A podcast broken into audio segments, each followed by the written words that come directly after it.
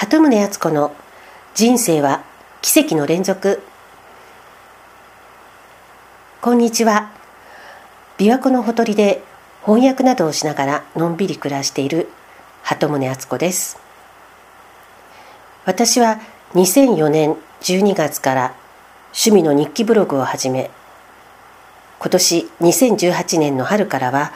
お坊さんと話そうというポッドキャストも始めました。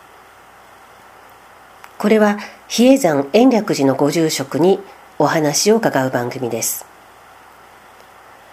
そして先月から新たに「人生は奇跡の連続」というポッドキャストを開始しました。今日はその第2弾となります。なんていうことはない日々を送りながらも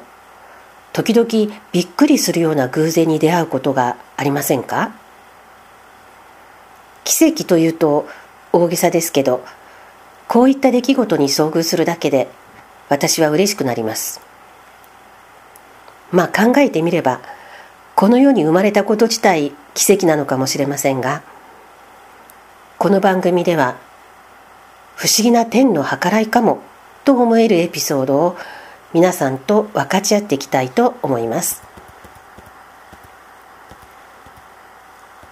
前回の第1回目では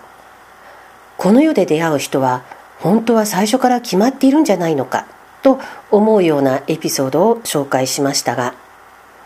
今回もまたそんな話です。しかも前回と同じくまた息子の学校にまつわるお話です。始まりは息子がまだ保育園に通っていた頃そこで知り合った保護者が隣の市で英語学校を経営していたのでそこまで子供を通わせていたんですけれども小学校に上がる少し前にその英語学校で子供向けのイベントがあって私と息子とで参加したんですね。でそこで同い年の男の子と出会いでその子のご両親とお話をしていたら少し前に一家で海外から帰国されて息子さんが英語を忘れないようにと英語学校を探していたということででご両親とも音楽特にロックが大好きとおっしゃったので私も趣味が同じだったものでイギリスやアメリカのロックバンドの話でひとしきり盛り上がったんですね。でイベントが終わる頃に夫が迎えに来てくれたのでそのご一家に紹介してちょっと立ち話をしていたらなんとそのご一家のご主人がうちの夫と同じ高校の1年先輩であることが判明したんです。お互いのことは知らなかったんですけれども話していたら共通の友人がいたりしてもうびっくり。で私たちは今関西に住んでるわけですが夫は関西の出身ではないのでまさか同郷のしかも同じ高校の先輩に出会うなんてって本当にびっくりしてました。で名刺交換して別れたと思うんですけれど、まあ、それが子供が小学校に上がる前のことでその後その英語学校で出会うこともなく年月が過ぎていきました。で前回もお話しした通り息子は中学受験をしてほとんど知っている人がいない学校に入ったんですが入学式の日にもう式が終わって帰ろうとしていた時玄関の外でなんとなく見覚えがある一家に遭遇したんです。でお互いに「あれ?」という感じで一瞬置いてから「ああの英語学校のイベントで」と思い出してお互いにびっくりしたんですね。もうあれから6年が過ぎていたわけです。しかもそのお子さんとうちの息子は同じクラスでした。後で息子に話したら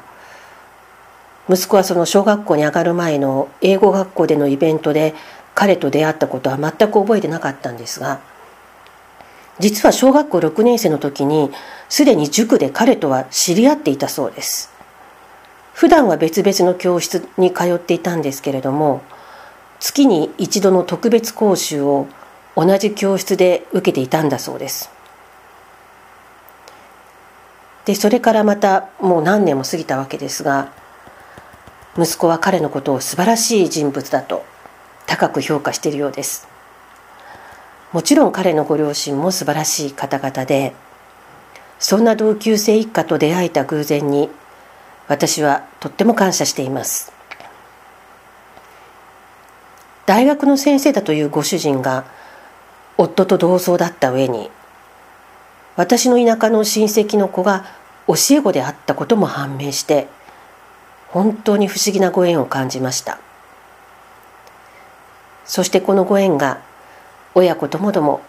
これからも続いていくことを願っています。さてあなたの人生でもこんな不思議なことがあったよというエピソードがあればぜひお知らせください。鳩宗敦子 .com のサイトに問い合わせのページがありますのでそこからメール送信できます。ではまた次回も小さな奇跡をお楽しみに鳩宗敦子でした。